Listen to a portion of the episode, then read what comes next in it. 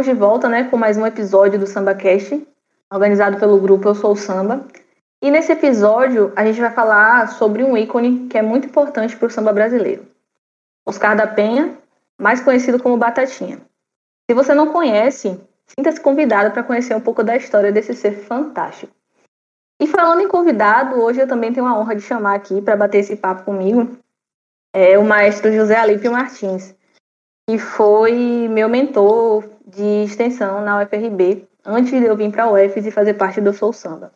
Então, melhor do que eu, é, ele pode se apresentar melhor. E aí, Vitória, prazerzão aí estar com você, a turma da sua equipe aí, do, do pessoal da UFS, né, para esse podcast. É, eu fico feliz e orgulhoso porque quando a gente trabalha com música, né, principalmente na universidade, a gente tenta ver aquela questão de oportunizar todos, né, às vezes nem sempre se consegue nesses, nas várias vertentes. Quem sabe você vê que tempo que você saiu daí da, da UFRB, um curso que você fazia, vai fazer o UFS, um curso de licenciatura, teve influência não minha somente, mas do seu interesse no, pelo coral da universidade. Né? Isso é muito legal. Então é isso. É, foi legal também esse papo de, de falar de samba e afunilar para Batatinha, né? Mas vamos lá, vamos conhecendo Batatinha. Pode falar um pouquinho mais sobre você, sua carreira? A galera quer saber. Ah, tá certo. Eu é, sou músico desde de menino, né? Comecei a. Nasci em Piripiri, no subúrbio de Salvador, né? Conhecido Piripiri. Jóis, que ensaiavam na praça da Revolução. É, dos sambas de praia, né? o grupo Araqueto, né? das manifestações todas do carnaval, do, dos clubes que eram bem fortes no carnaval também, e Piripiri. E por ser subúrbio e da margem, né, sempre até hoje, de algumas atividades que eram realizadas em Salvador, nós buscávamos desde menino as nossas identidades, né, nossas brincadeiras, né, brincadeira de praia ali, de praia, brincadeira de rua. E nisso vem a música, né? E com isso, depois eu perdi o interesse para me aprofundar mais, entrei na Universidade fiz alguns cursos, inclusive licenciatura em música também, estudei violão, chamado violão clássico, né? Depois vem aquela fase de da aula e tal, tocar com muita gente, entrei em grupos, viajei o Brasil aí, pro exterior, e fiz concurso para a universidade, de, na época, eu fiz um concurso para a Universidade Federal de Alagoas, e, e solicitei uma remoção para a Universidade do Recôncavo, né? até por conta dessa minha força de identitária, né? as questões suburbanas. Né? Eu acho o Recôncavo muito parecido ali, essa parte. Hoje eu estou em Cruz das Almas, mas fui primeiro a Santa Amaro, né? antes de a UFRB de, de Santa Amaro, e posteriormente, onde eu estou até hoje, na universidade, na sede, né? Cruz das Almas. Massa. Para mim também é uma honra estar te recebendo aqui e também, né, ter passado essa, essa temporada na UFRB foi, foi de muito aprendizado. E aí, pegando o gancho né, do que você acabou de falar sobre sua vivência nessa questão suburbana, o Batatinha ele tinha muito forte isso, né, essa questão de trazer na, nas letras dele, nas canções, de um protesto sofrido, um protesto de sofrimento, né, de olha, está acontecendo isso aqui e eu sou afetado por isso, né? E foi uma das formas que, que te fez se aprofundar nele também, a gente afunilar nele, né? É porque Batatinha, ele, ele nasce, vive a vida dele toda ali na parte do que a gente conhece hoje, que é o centro histórico, né? A gente conhece o Pelourinho, né? Quem é ali fora vai a Salvador, vê aquela parte hoje bonitinha ali, maquiadazinha do, ficou o centro histórico, aquela parte. Ainda tem muitos casarões antigos, né? E ele é daquela. Da, ele, ele nasceu ali, geralmente menino pobre, de que tinha acesso ali àquela, aquelas vielas ali que vai sair no comércio dali para o mar, né? que aí era o centro, centro de Salvador. Né? E tudo acontecia, as manifestações que também eram, eram outras, né? outro nível de e aceitação do negro, ele era de família negra e negro, e sempre é questão de exclusão, né? O cara bora, né? Batatinha a vida toda dele ele tentou ser um compositor reconhecido, porém isso vai acontecer muito depois, né? Ele já bem maduro já, né? Isso aí, o primeiro sucesso, as coisas que começam, a, as oportunidades de, de música para Batatinha, vem mais depois, mais de 30 anos depois de ele ter nascido, né? Ele é de 1924, né? Um período que ele passa ali no, ali naquele, vou chamar de Pelourinho, né? Que é um histórico que a gente não nem reconhece como Pelourinho. Tô falando bem isso, porque é aquela, aquelas ruas que vão sair ali no comércio, até hoje estão sem estrutura, sem pintura, né?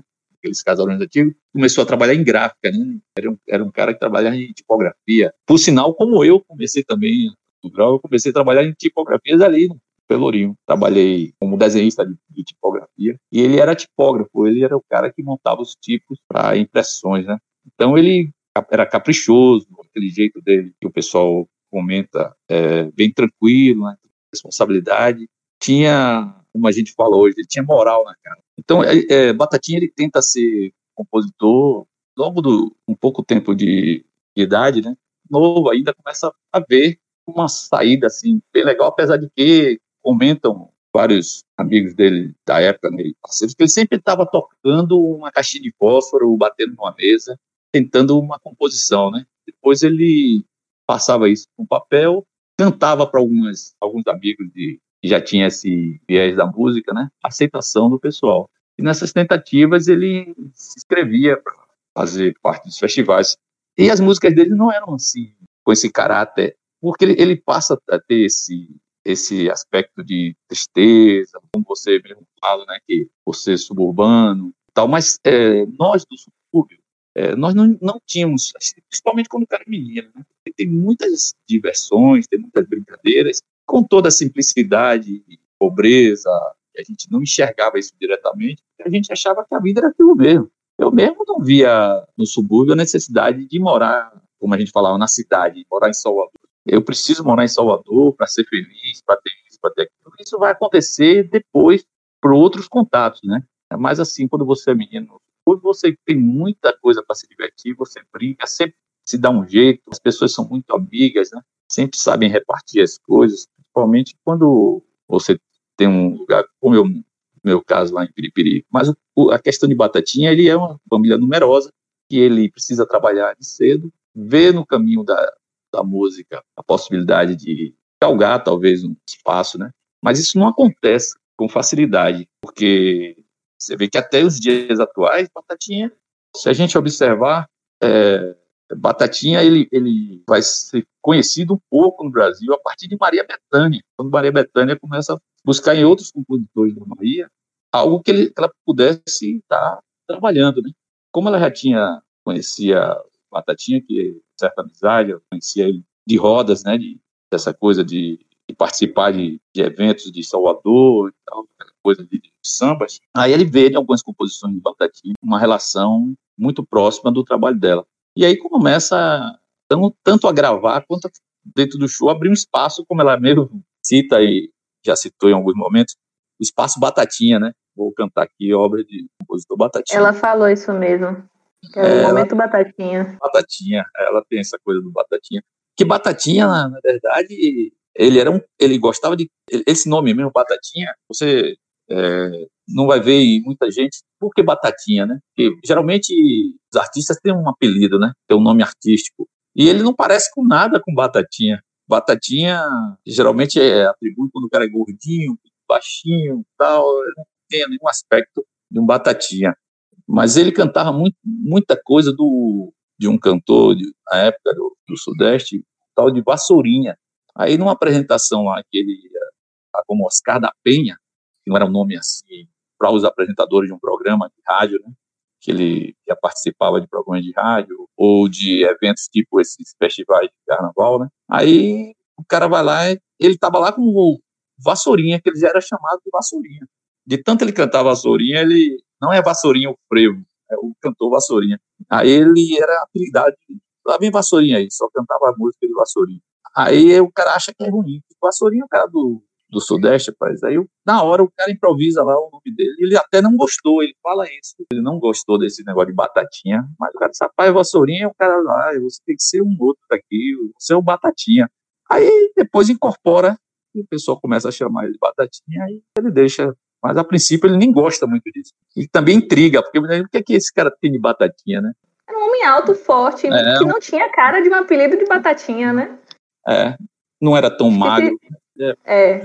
Era alto. Se fosse, o que é um pouco ao contrário, né? Porque se fosse batatinha de pequeno, né? Teria que ser Riachão, que era muito, que era muito amigo dele. É. Riachão para Batatinha. Riachão é contemporâneo. É grande. E é mais velho até, né? Riachão viveu muito, morreu tem pouco tempo agora, né? Ano passado. Ano passado. Aí, é, é, aí pronto. Você vai ver que os, os artistas, o que é que tem, o que é que Batatinha também, o que é que, que leva a crer que Batatinha não foi um, um, um muito reconhecido é, nacionalmente, né? Eu, isso é um pecado de hoje, não ser reconhecido hoje. O que é que falta para Batatinha não ser reconhecido hoje? Se a obra dele está aí, as pessoas podem cantar, né? E é bom que cantem. Por que isso? O que é que levou, talvez? É por isso que eu tô, eu coloquei até a data, né? Ele nasce em 24, 30 anos depois, ou, ou 26 anos depois, é, que ele vai fazer algum sucesso. Mas por quê? Você está num período em que as gravadoras, Salvador não tinha gravadora, né? Tinha duas, três rádios, Rádio Sociedade, a Rádio Clube, é, poucas rádios de AM naquela época, né? Sem dúvida. E que, e que tocavam muita música de fora, mas tinha os programas também ao vivo com os compositores, mesmo sem disco, porque a vantagem de se ter uma rádio, até hoje a Rádio Sociedade da Bahia e outras rádios, tem programas ao vivo, né? Que é uma herança também da Rádio Nacional do Rio de Janeiro. Eu tive, já me apresentei lá na Rádio Nacional do Rio de Janeiro, e a Rádio Nacional conserva uma estrutura para receber o artista e tocar ao vivo com plateia. Tem um local fixo lá da plateia, bem organizado, o artista toca lá numa boa. Eles têm esses programas e é concorrido. Essas plateias até hoje o povo gosta de ir ver na rádio o seu artista. Né? Então, era a chance que tinha, mas isso não dava uma profusão enorme. Ah, não, não, não se propagava se não fosse através dos discos, que era exclusividade do Sudeste, Rio São Paulo, eixo Rio São Paulo. Então, Batatinha não, não partiu para São Paulo como alguns artistas. Vê que Dorival Caí, que é um velho Dorival que, que parte para sai da Bahia, né? Como antes, muito, até um pouco antes do Assis Valente, né? E é, falando de Recôncavo, atribui-se o nascimento dele em Santa Amaro, né? Que eu até discuto essa questão aí, porque eu sou aqui de Alagoinhas, né, que eu digo a todo mundo, eu sou nascido em Piripiri, mas como eu moro há muito tempo aqui, sempre tenho essa identidade dos meus pais aqui em Alagoinhas, eu gost, sempre gostei de Assis Valente e consegui ver na, em alguns momentos da vida dele onde ele foi criado, né? Ele é criado aqui em Alagoinhas. E ele, na época que nasceu, numa região aqui próxima, aqui pertinho aqui de onde eu estou, que é uma cidadezinha aqui, vizinha Pedrão aqui, Lustosa, pertencia também a Lagoinhas e também Santa Amaro, porque Alagoinhas, naquele período, era considerada como recôncavo baiano. Veja como é a mudança, né? Que era, também era recôncavo. Hoje não é mais, né? É, hoje não. Só enquadrando com o litoral norte, né? Tal. Aí, mas naquele primeiro levantamento da própria IBGE, né? Eles têm essa denominação aqui, recôncavo baiano. E, e na, na uma das entrevistas de Assis Valente, ele fala que é, não tinha certeza nem da data que nasceu e nem do do ano que nasceu e o local que nasceu, né? porque ele foi registrado no cartório que pertencia a Santa Amaro, que era Teodoro Sampaio, né? Em Lustosa pertencia a Teodoro Sampaio, e vai para Santa Amaro. Como Santa Amaro abraça essa coisa toda dos artistas, do Caetano Veloso, do Roberto Mendes, né? e tem aquela, aquela coisa toda está envolvida ali, mas com a que o pessoal tem hoje com o Recôncavo, aí pegou esse gancho de, de Assis Valente. Mas, para não perder o, raciocínio, a questão do Assis Valente que eu citei é, é de ver que Assis Valente se torna Assis Valente no Rio de Janeiro, mas ele cantava aqui, segundo é, relatos dele mesmo, da, da, época, ele começou a cantar aqui em Alagoinhas, em circo, ele parte para Salvador um protético, depois vai para o Rio de Janeiro, que ele era caricaturista e protético, que é um cara também que a gente precisa é, depois dar uma estudada mais aprofundada e pesquisar, porque é, ele vai ser um dos maiores compositores de, de, de, da cantora Carmen Miranda, né? Lá no Rio de Janeiro, fica famoso, depois né, acontece aquelas coisas que aconteceu na vida dele, de tragédia, de, de suicídio e tudo mais. Né? Mas é, para não pegar nesse viés aí, eu quero citar a questão de ele foi buscar fonte de onde se fazia sucesso. E o Batatinha não. O Batatinha ficou em Salvador, morreu em Salvador. Aí ele, alguns cantores é, com interesse, assim, através de depois de Maria Bethânia, veja que Caetano gravou uma música dele, né? É, se eu deixar de sofrer, como é que vai ser, né? Que o pessoal até acha que achava quando Caetano gravou, tem tempo, achava que era de Caetano Veloso, mas é de Batatinha. Mas Batatinha tem sempre essa, essa, essa coisa, como você falou anteriormente, de, parecendo que ele andava muito triste, né? mas ele não abria mão disso, não. Ele tinha uma expressão muito, assim, sóbria, muito tranquilo, e eu tive a oportunidade de conhecer Batatinha, né?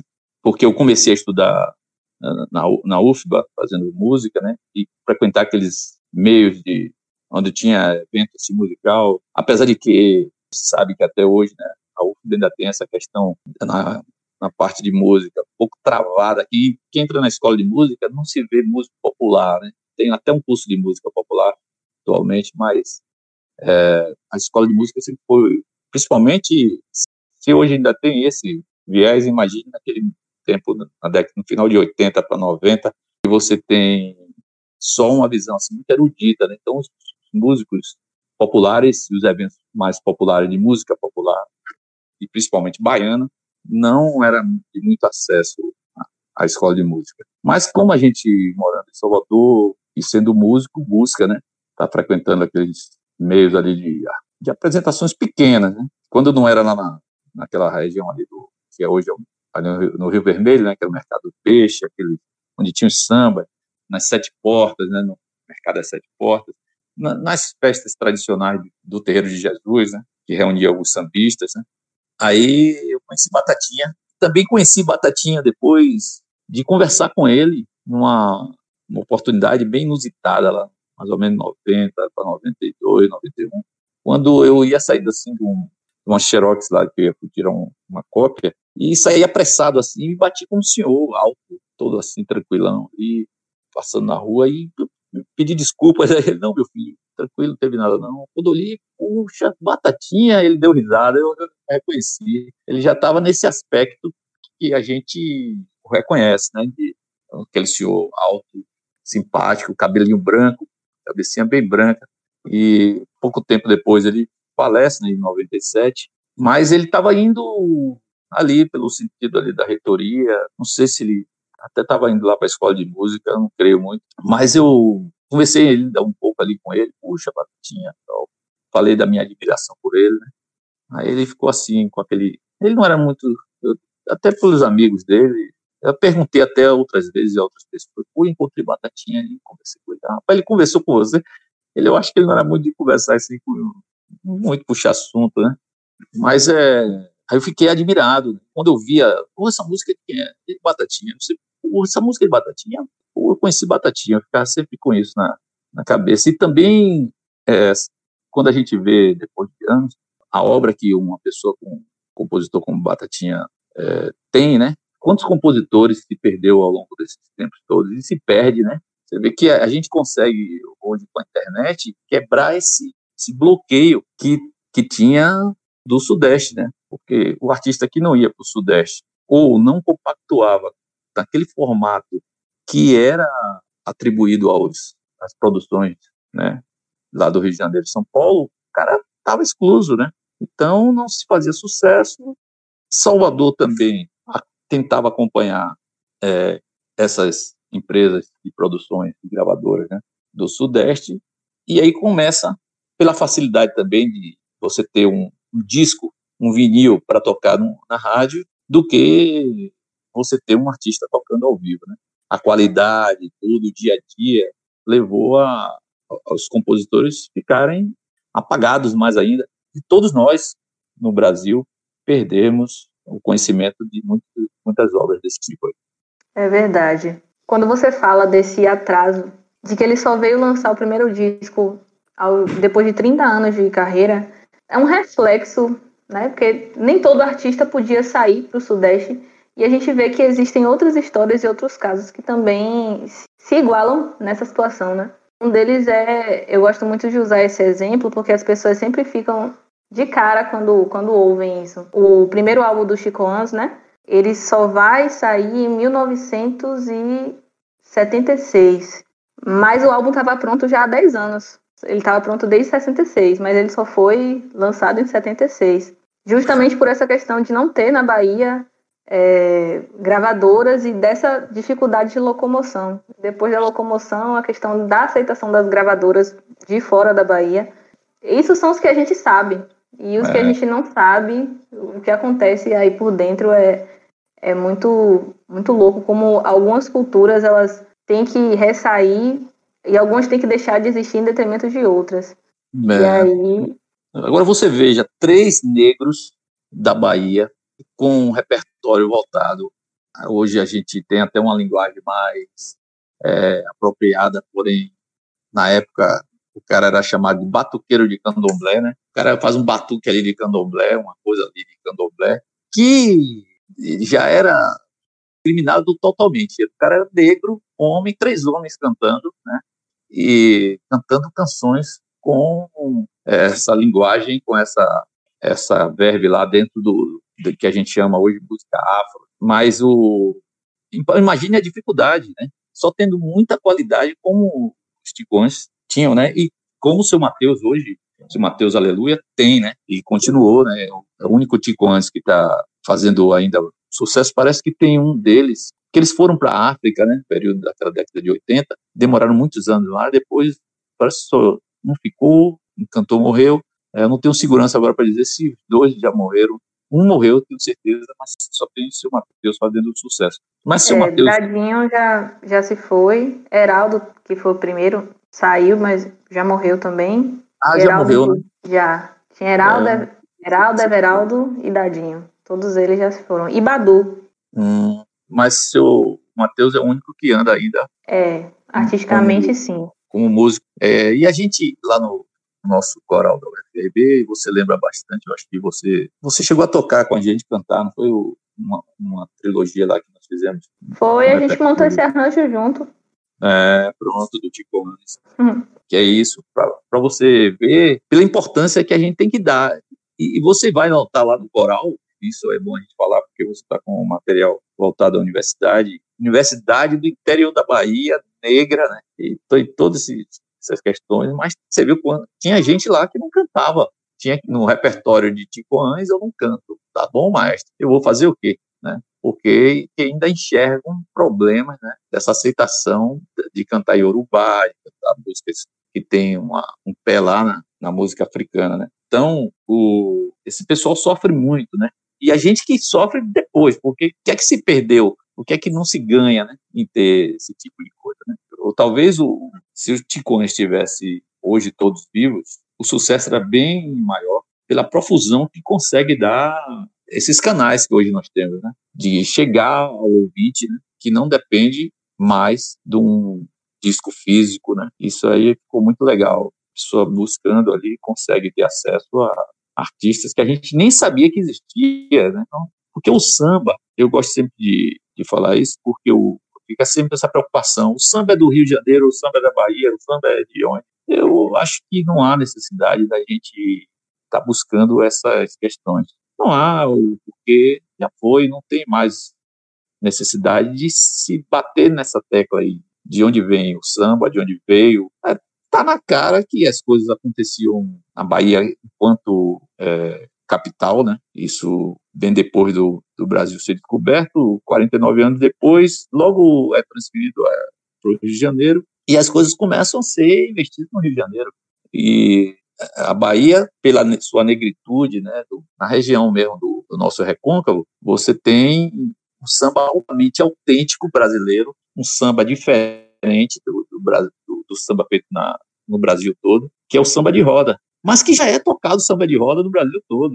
Você vai ver que tem cantores e compositores que estão fazendo samba com uma pegada como se fosse um compositor do Recôncavo da Bahia. Não tem muito essa preocupação em não ser. Mas naquele período de Batatinha, você vai ver que esse, essa questão de ouvir as rádios que tocavam sucesso dos cantores de fora, veja que o Batatinha e o Vassourinha, que eu citei na estante, por quê? Porque você tem a vontade de ser aquele sucesso que está vindo pelo rádio. E você tem uma música também, uma composição, não é exclusivamente com a cara da Bahia. Algumas questões, Batatinha, sabiamente, né, provocou. Por exemplo, ele começou a pensar música da capoeira com o samba, né? E ele gostava até de dizer isso que ele queria que as pessoas reconhecessem ele como o primeiro pessoa a usar a música da capoeira numa composição dele, mas ele também já faz, um, nessa própria composição, ele já faz um, uma ligação com a bossa nova, com o samba carioca que está surgindo ali, que é a bossa nova. Então, ele não tem só a preocupação de, de fazer a música da Bahia, como também ele tem uma, uma vontade de fazer essa ligação para que seja tocada lá no Sudeste e, quem sabe, gravado e, e fazer sucesso. Então, não, não existe. A exclusividade tem quando você vai ali no Caquende, ali em Santa Maria, quando você está em algumas ruas do, do, de qualquer cidade do Recôncavo, tem Cruz das Almas, que você ouve um samba feito lá de qualquer maneira, um samba simples, na palma da mão, né? sem às vezes nenhum instrumento harmônico, e as pessoas cantam samba, ficam felizes ali, cantam ali versos improvisados, repetidos, brincam com aquilo ali e todo mundo se diverte faz uma farrazinha ali no, na ponta de rua. Esse tipo de atitude, que lá no Rio de Janeiro passou a ser o pagode, né? Não esse pagode que se conhece atualmente, mas o Zeca Pagodinho, ele é o que? Um, um, cara que fazia um pagodinho lá no fundo do quintal, lá, uma coisa, pagode é uma brincadeira, né? Descontraída, sem esses formatos todos que, que os cantores vinham trazendo nos discos. Talvez Aqui na esses... Bahia a gente usa, né? Essa expressão, fulano é um pagode. Um... É, um pagode. Um negócio, Fulano é um pagode. É, então, é, o, o, o, samba não deixa de ter nosso samba aqui. O samba. Ó, você vê que, que Riachão ele era um compositor que não fazia samba com instrumento harmônico. Ele fazia a composição como o Batatinha fazia. É na mesma linha. Ele batia em algum lugar, ia criando uma letra, depois, né? Ele não se apoiava no instrumento harmônico, como Dorival Caymmi. Fazia o violão e insistia ali, passava dias e dias segundo filhos, né? É, meu pai passava horas e horas, e minha mãe falava, ele passava para poder concluir uma canção com uma base harmônica ali do violão, como Assis Valente fazia também, né? Tocava violão. Mas aí você vai vendo outros compositores que usam o instrumento cavaquinho, né? Para o Almir Lima mesmo. O Almir Lima, é, que eu não sei se vocês conhecem algumas canções dele, mas tem sucesso, né? Como Ilha de Maré. Ah, eu pedi Ilha de Maré, minha senhora. Eu, tô com o violão aqui. Ah, eu de Ilha de Maré, minha senhora, para fazer samba na laje do Bonfim. Sucesso absoluto né, no Brasil todo, né? Ainda é sucesso.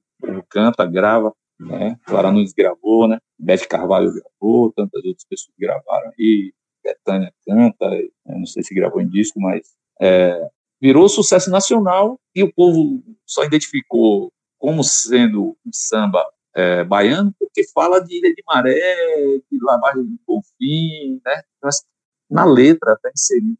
Mas se você e também tem uma pegada do samba de roda, as palmas e tal. Mas se você ouvir outro samba é, na voz de Zeca Pagodinho mesmo, né, você não vai identificar. É, para mim, Nelson Rufino. Nelson Rufino, é, deixa eu ver aqui.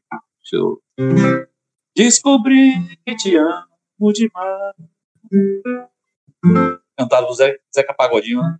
Descobri você, minha paz. Que não fala em nenhum momento do bairro de Salvador, de uma alguma manifestação específica da, da, da Bahia, né? Então ele se torna nacional e as pessoas acham que é um compositor carioca, porque ele tem a mesma pegada e principalmente a partir da gravação de algum artista de cunho nacional, como ficou sucesso na voz de Zeca Pagodinho. Mas tem outro, tem um compositor da atualidade, é, Rock Ferreira, por exemplo. Rock Ferreira, ele, ele tem sido gravado aí muita gente, né? Mas um dos primeiros sucessos dele mesmo, que ninguém sabia também que era um compositor baiano, foi na voz de Fafá de Belém. Deixa eu ver se eu, se eu lembro aqui para vocês. É, aprendi, mas eu vou pegar o refrão. É, a Moreno, a Moreno, a Moreninha, meu amor, a Moreno. Isso aí foi um sucesso muito grande, Papai de Belém, nacional.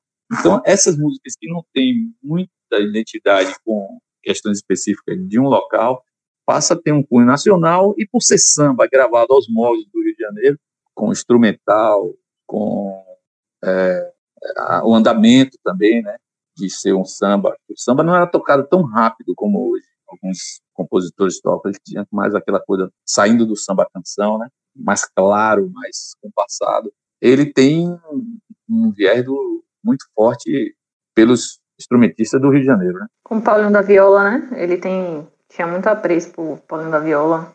A Batatinha, né? Você quer dizer que. Sim, Batatinha. Viola por ele, né? Todo, isso era um, uma mão dupla aí. Ah, tem quando. É, esse ministro do samba, ele, ele até fez uma composição, né? Para Paulinho da Viola. Ele. Batatinha, ele. É esse, essa vontade de você estourar, de você ser reconhecido. E ninguém é bobo, né? Ninguém faz. O artista não faz nada para ele, ficar tocando em casa somente com os filhos. Como Batatinha até tinha muitos filhos para ouvir essas canções dele, nove filhos, né? Então, é um cara que tinha uns amigos e tudo, mas aquilo ali talvez não fosse o suficiente para ele. ele. Ele fez uma canção e, e fez até Paulinho cantar num evento que, eu não sei se foi no Castro Alves que Paulinho estava, eu sei que tem uma, uma, uma, uma entrevista de Batatinha que ele fala sobre isso, que ele não se contentou, sabendo que Paulinho da Viola ia, ia cantar em Salvador, ele fez uma composição assim, em poucos dias antes, e foi cantar aonde Paulinho estava, para Paulinho ouvir e reconhecer, e daí veio essa amizade, esse respeito. O Paulinho da Viola, sem dúvida, até hoje, né, é um, um baluarte de muita gente, né? Através dele, muitos, muitos compositores passaram a ter vida, né?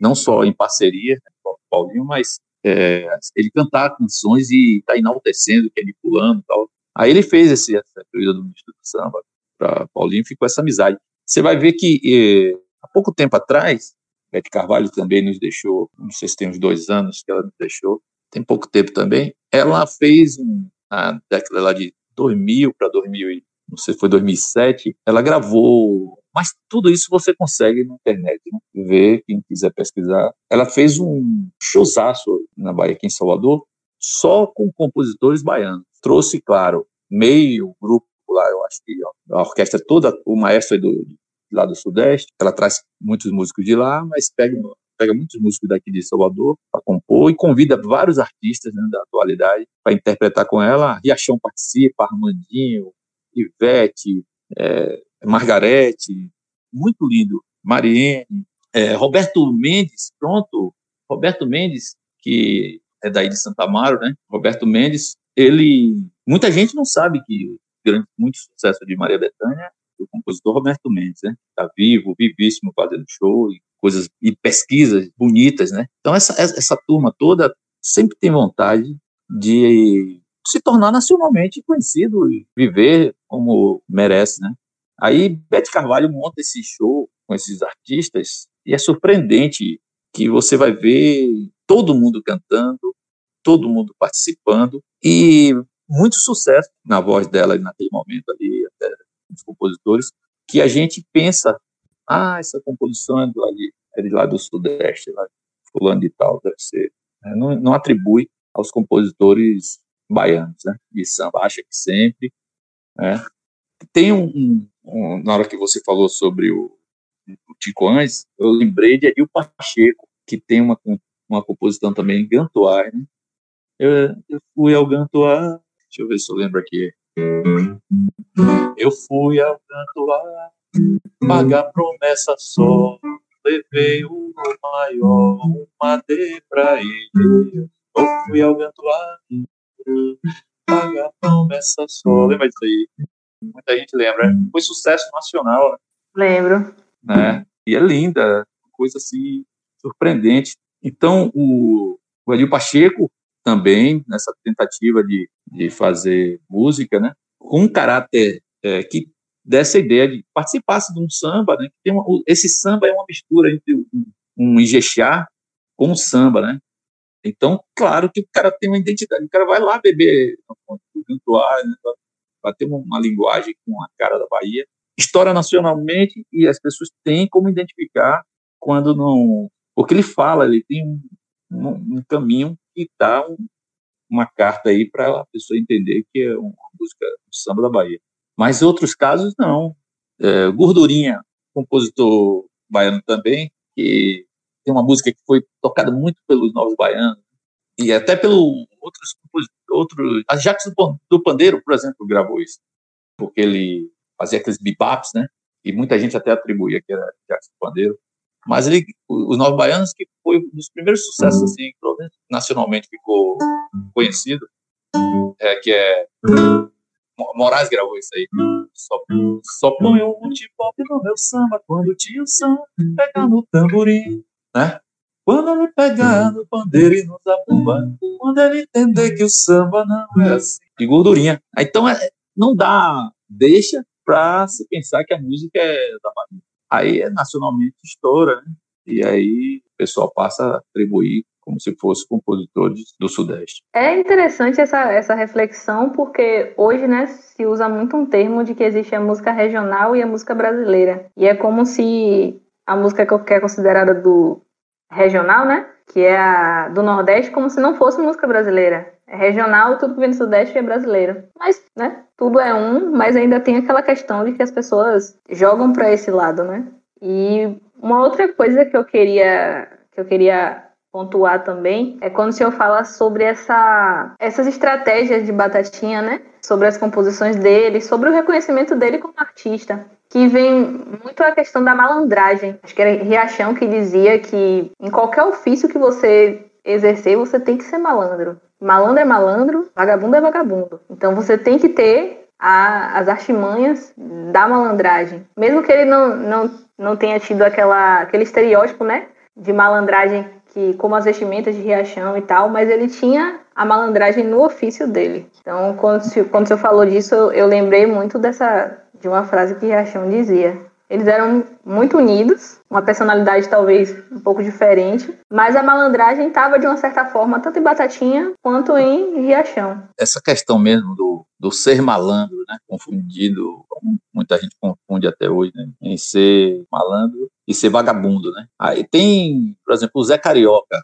esse personagem da Disney, criado a partir da visita de Disney ao Rio de Janeiro. Ele cria um, um desenho, né, um um personagemzinho que é um papagaio, né, verde e amarelo ali, representando o Brasil, que turma todo aquele gingado de, do malandro carioca. Não que não tenha malandro em outros, outros cantos, mas o que se atribuiu ao, atribui até hoje, muita gente, ah, esse cara é um malandro. Acho que é um cara que não que quer tirar vantagem em tudo, né, não faz nada, vive ali uma boemia, de qualquer outra maneira, querendo tirar proveito de outras coisas, né? Mas o malandro, talvez essa forma de ser malandro, são essas ferramentas necessárias de sobrevivência. Você falou Riachão, o que eu também conheci até muito mais vezes do que tive a oportunidade de estar com Batatinha, poucas vezes Batatinha e muitas vezes com Riachão. É, Riachão ele morava ali, né? Ali próximo ao Teatro Castro Alves, ali no Garcia. Riachão estava em tudo, ele é um senhor muito ativo, né? é, participava de tudo ali, todos os eventos, por último aí, é, no Terreiro de Jesus, todos, e também essa coisa que passou a ter em Salvador, dia do samba, né, que não existia tempo de, de batatinha, que passou a ter, na verdade, a partir do, acho que foi de 2000 para cá, de 2010 para cá, que começaram a ter essas, essas rodas de samba, essas coisas que o pessoal coloca como eventos, né, eventos com datas ali, dezembro e tal. O Riachão, ele, ele incorporou essa coisa da, do jeito de ser dele malandro, que ele era 24 horas daquele jeito, né? E é expansivo, né? O alegre, a natureza dele totalmente diferente de Batatinha. Batatinha administrava aquele olhar dele, mostrava bem calmo, né? e ele não também não fazia questão de, de mudar. Tanto é que ele acho que ele usou as composições dele, né, o tempo todo para até justificar o porquê daquele jeito dele. Como a gente vê, Como é que um, uma pessoa pobre, né, sem muitas oportunidades, né, sendo, mesmo sendo operário, uma remuneração como se fosse hoje, né, coisa de salário mínimo, ter muitos filhos, em alguns momentos é, não poder dar aos filhos o que eles pediam, era moda no momento. Tem uma, uma, uma composição dentro de, de Batatinha, que, deixa eu ver, é, que é o circo, né? É,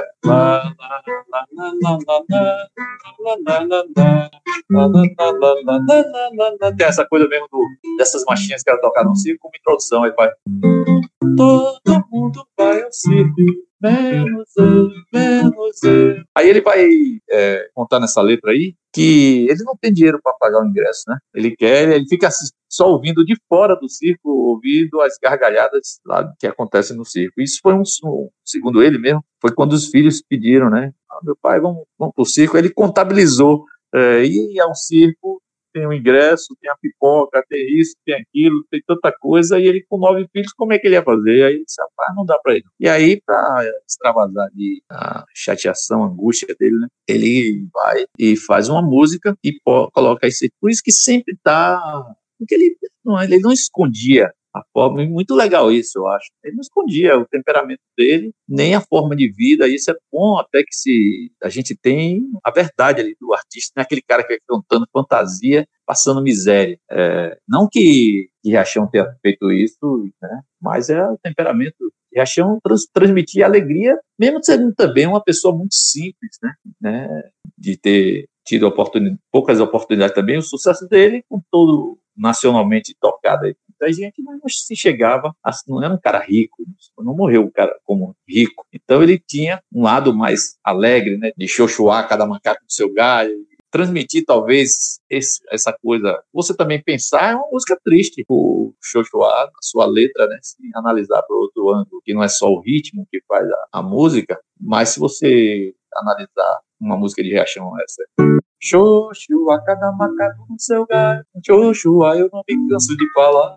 Xoxua, mas o meu galho é na Bahia. Xoxua, o seu é em outro lugar. Então ele já vai estar tá contestando aí alguma coisa, né? Porque ele vai apresentando, cada um fique na sua. Então ele não, também não, não parece ser, em suas músicas, né? Também em todos os momentos. Somente um cara que é só malandro, né? De alegria, de gargalhada, pula, de dança. Ele também abre uma reflexão muito de sua própria vida, né? No, nas suas composições. Porque aí vem a diferença, o porquê ser músico, o porquê gostar de música, o porquê ad, ad, admirar determinado gênero da nossa música ou outra, né? O porquê buscar tocar um instrumento, né? A gente tem que se apropriar dessas ferramentas para não, nesse momento, poder oportunizar, vamos dizer assim, a outras pessoas essa, essa, esse congraçamento, essa graça de, de ver no, naquele instrumento um, quê a mais, né? uma empolgação a mais, para dar uma pincelada no gosto da pessoa. Né? É porque eu acho que a gente precisa ter, tendo oportunidade, né, os estudantes, principalmente de um curso de licenciatura, que tem um caminho é, de ensino, né? a gente sempre tem que estar nessa coisa, perseguindo essa questão de multiplicar, né? de não ser um ator exclusivo de se esconder no quarto e tocar para si mesmo, ou passar ouvir coisas. Mas esse, esse ser multiplicador, que é o professor, o mediador, ou facilitador né, de um caminho de alguém que está buscando ali, eu acho que a gente tem, tem que estar tá, é, nessa empolgação mostrar para as pessoas o valor que tem, né, de coisas que a gente admira, né, que a gente sabe que tem valor, e não ter essa, não perder tempo. Eu acho que que a gente tiver de oportunidade não é ser barrista, nesse caso que nós estamos falando. Nós não estamos sendo, por isso que eu quis enfatizar, nós não estamos sendo aqui nesse, nesse bate-papo, eu acho que a gente não está buscando ser o dono de nada, né? nem o dono da biografia de, de Batatinha, né? porque era um debruçar aí muito grande, né? um compositor como Batatinha, a gente ter um, um tempo né, de pesquisa, de, de vivência ali, de busca muito grande, porque é fenomenal. Mas, assim, provocar uma situação de interesse em outras coisas, e quem sabe aí, né, o poder do, da internet hoje, você abrir lá um leque, lá no lugar, lá, ninguém nem pensou que esse batatinha pode ser um, visto ainda como uma planta que vai gerar outras batatas, né? Que outras pessoas possam conhecê-lo e, e, cantar. Mas assim, o, não essa preocupação, ah, que eu disse, vamos pensar que muita gente não tem e não tem hoje a oportunidade de reconhecer determinados é, compositores da Bahia em sendo compositores de samba. Porque saber que é de axé music e o axé todo mundo sabe, né? todo mundo conhece. E a Bahia como carnaval, mas não sabe desse lado. Como a gente também né, não sabe de muita coisa do que acontece nos outros estados. Por exemplo, São Paulo e Rio hoje tem um, um dos maiores carnavais de rua, com o maior número de blocos que supera Salvador. Mas a mídia é, favorece ó, canais de TV, não, não, não, passa isso. Até porque não é lucro para os hotéis, né? não é lucro para os donos de bloco, né? de lugares como Salvador, que passou a ter o carnaval altamente fechado, né? O povo fica à margem do, das cordas, né? Sem merecimento nenhum, e os camarotes e o espaço voltado para televisão e a divulgação nacional e internacionalmente são de, de, de empresários né, que possuem esse know-how aí de vender essa ideia de, do Carnaval de Salvador. Mas o Carnaval de Salvador, que vai além de, de blocos de corda, né, bloco fechado, bloco particular, ele começa a, a ser descaracterizado a partir desse pensamento, né? O cara achar que carnaval tem que ser uma coisa que tem que ter uma fantasia única, que perdeu essa até a fantasia, né? passou a ser uma camisa chamada Badá, e, e, vende essa imagem. E lá no Rio de Janeiro, que não é só escola de samba, de jeito nenhum, eu conheço bastante, inclusive tive uma oportunidade de passar um período no Rio de Janeiro, Rio e São Paulo, onde estudei também, é, que eu nem comentei isso, estudei Tatuí, vinha o período de carnaval e você não, não sabe, não entendia, puxa, como a gente não sabe que existe esses carnavais tão bons de rua, né? Carnaval que todo mundo tocava música de carnaval, que são marchas de carnaval, aquelas tradicionais, né? Bandeira Branca, o Abre Alas, músicas ainda do tempo de Chiquinha Gonzaga, né? e outras composições dali do local, que a gente não sabia nem cantar, nem, nem tocar direito, porque eram composições de compositores da, do próprio bairro, da própria cidade, né? E aí, veja que o samba tem essa coisa também. O samba é nacional, o samba é do Brasil, né? É o que é um produto, o produto mais é, que tem um diferencial, não tem canto nenhum. É que sai a cara do Brasil, apesar de que você ouve samba. Eu queria saber um pouco sobre um álbum que Batatinha fez com Riachão e Panela, Samba na Bahia. Ah, sim. Foi um dos que mais acenderam assim e essa parceria foi uma coisa assim muito. Tem até uma das composições de, de Batatinha que ele fala que ele, como ele não tem um violão para compor, né? Ele fala alguma coisa assim, eu não lembro agora bem, mas eu lembro que tem uma composição dele que eu até me intriguei também em ver que ele ficava fazendo sempre uso da, da caixa de fósforo, tá ali. É, o, o para você ver a influência que tem em você participar ou querer participar de alguma forma daqueles momentos ali. Eu, eu, eu atribuí até alguns momentos que eu via Batatinha, porque tem momentos que ele ficava com aquela caixa de fósforo na mão sem tocar nada, em muitos momentos. Inclusive, quando eu é, presenciei, é, ele assim quieto com aquela caixa de fósforo na mão, e até fiquei esperando ele tocar. Nesse dia ele não tocou, ficou com aquela caixa de fósforo na mão o tempo todo, não deu nenhum toquezinho na caixa de fósforo. Talvez é, até naquele, a timidez né, que provocava ele tá naquele grupo, aquele jeito de ser, e aquele ali seria uma, uma coisa para ele segurar um, um, amuleto dele ali. Mas o ritmo que, que ele fazia na caixa de fósforo, que é, não é só comum de Batatinha, outros sambistas que já usaram, eu não sei bem de onde vem, né? Mas o caso é que, se você olhar no, tem um samba de roda que tem o uso do prato, como tem um samba também que é gravado no prato, né? O, é, eu não sei se Dona Dalva, né? É Dona Dalva, né? Faz um samba Dona, de roda. Dona Diff. Hein? Dona Diff do prato. Dona ah, Nicinha também usa.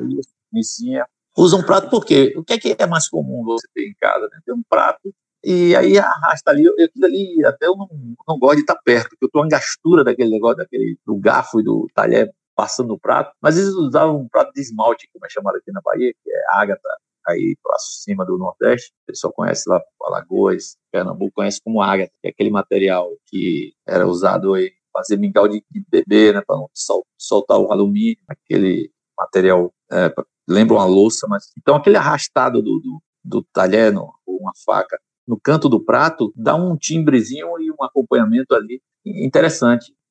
Esse álbum aí, com poucos discos, né?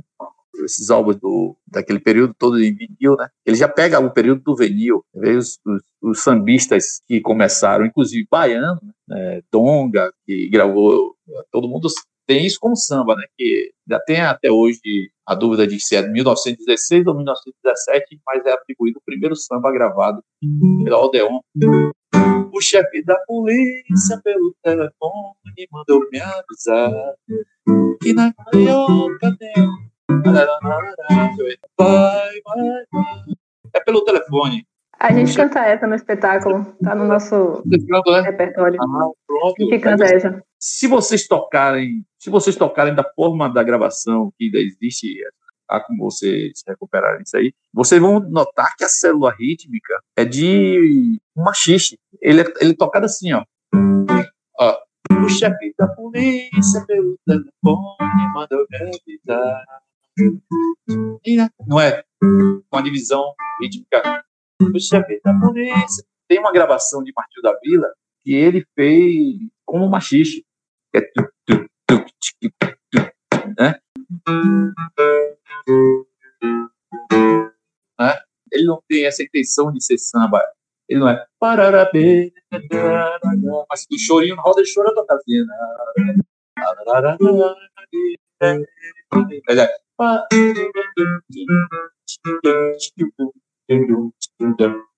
Tocado como machista, né? Com uma pegada de machista. E, mas foi considerado o primeiro samba, né? Então tá lá no disco como samba. Mas o samba, telefone, que é. Aí também aí, às vezes, fica essa briga do, do, do baiano, tá, ah, tá vendo que nós somos do dono do samba, o primeiro samba gravado é de, ba, de um baiano, mas é, não é, na verdade, uma rítmica desse samba que se conhece hoje. Né? Já é um, uma busca, né? E o, o Batatinha, com, quando vai gravar com Panela e, e, e ali, que chama muita atenção, né? mas não sai muito daquilo, é interessante não, tem essa divulgação que poderia acontecer, né? Porque segundo é, até os filhos, né, comentam em algumas, algumas entrevistas que Batatinha nunca quis se afastar da família, ele nunca quis morar no Rio de Janeiro, São Paulo, principalmente no Rio de Janeiro. Ele tinha era avesso a essas, essas questões. Ele continuava ali até se aposentar, né, como um tipógrafo e pouco reconhecido como é ainda atualmente. Então, né, a gente vai chegando ao final desse episódio. Eu quero agradecer muito ao Maestro Ali por estar aqui compartilhando tanto conhecimento com a gente. Espero que vocês aí possam sentir também esse conhecimento, possam viajar como a gente viajou aqui para vários lugares, várias localidades. A gente foi para cada cantinho do Brasil, saiu um pouco do Brasil, voltou de novo. Mas foi muito legal essa essa viagem que a gente fez. Então, maestro, a maioria do nosso público, né, gira em torno de estudantes de música. E eu, como estudante de música, e pessoas que apreciam o samba também. Eu, como estudante de música, eu vejo esse episódio como algo muito reflexivo, tanto para nós que estamos em formação, tanto para o senhor que já foi estudante de música, né? De compositores, artistas, é, culturas que, de certa forma, ficaram esquecidas um pouco e a gente vem com esse trabalho, com essa oportunidade de poder relembrar, de poder rememorar essas pessoas. Então, eu agradeço muito a sua presença, ao seu conhecimento. É, não é a primeira vez que me surpreendo com, com a sua sabedoria, com o seu conhecimento, porque acho que você não sabe, mas foi você que me que me mostrou os chinconas. E desde então eu nunca parei de, pesquisar sobre eles. Desde 2017 que eu conheci eles, eu nunca deixei de pesquisar. E aí hoje estou fazendo uma pesquisa independente sobre eles, ainda independente, mas que qualquer hora eu lanço para o mundo para poder, poder publicar. Mas eu também espero que você continue influenciando outras pessoas, assim como me influenciou, para música, para pesquisa, enfim. Isso é um agradecimento pessoal mesmo mas em nome do grupo também te agradeço de novo. E é isso. Eu espero que vocês tenham gostado. Valeu, Vanessa. Valeu, Vitória.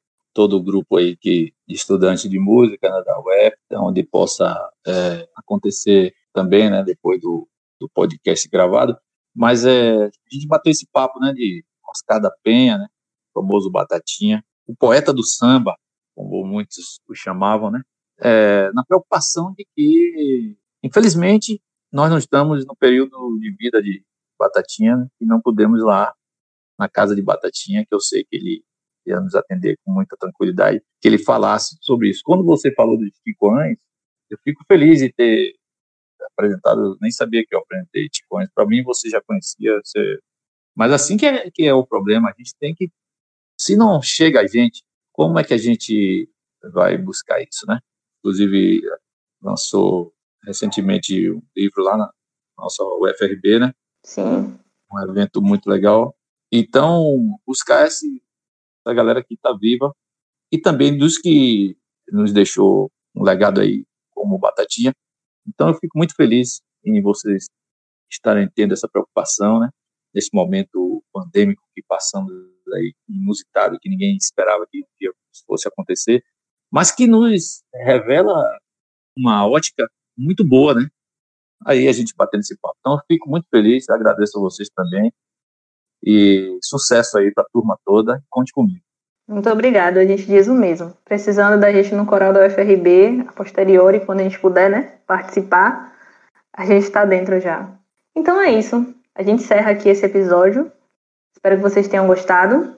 Quem não segue a gente ainda no Instagram, Sigam Eu Sou o Samba. Eu sou Vitória Marques e você ouviu o episódio 4 do Samba Cast.